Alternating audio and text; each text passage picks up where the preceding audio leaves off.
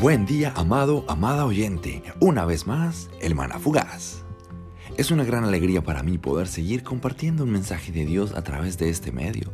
Si te suena extraño que diga que el mensaje es de Dios, sencillamente lo digo porque te estoy hablando de las escrituras, la palabra inspirada por Él y puestas en la Biblia. Creo fervientemente que son palabras de Dios y que en ellas se encuentra su voluntad revelada. Hoy veremos más al respecto de los dos nacimientos que Jesús mencionó en verso 6 y además ampliaremos lo del nuevo nacimiento teniendo en cuenta la explicación que Jesús da a Nicodemo con respecto a ser neonatos o nacer otra vez. Leeré en nueva traducción viviente y dice, lo que nace de la carne, carne es, y lo que nace del espíritu, espíritu es. No te maravilles que te dije que es necesario que ustedes nazcan de nuevo. El viento sopla de donde quiere y lo puedes oír, pero no sabes de dónde viene ni a dónde va. Así es todo aquel que nace del Espíritu. Hablaré primeramente del verso 6a. Así como un árbol de manzana no puede producir peras y viceversa, la carne no puede producir la vida espiritual. Sé que esto puede ser un poco chocante, porque en estos tiempos se habla mucho de hombres y mujeres espirituales, pero sin tener el factor de Jesús en esa vida espiritual.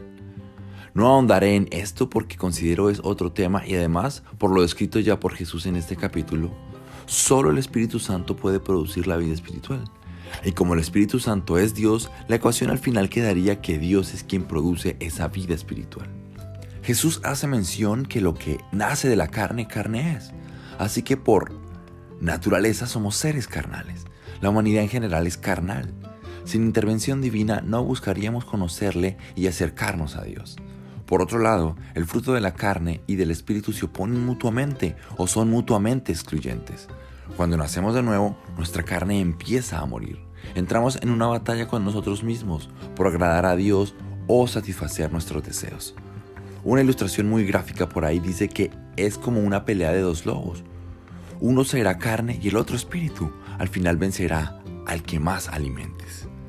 Cerraré mencionando la parte B del verso 6 hasta el verso 8.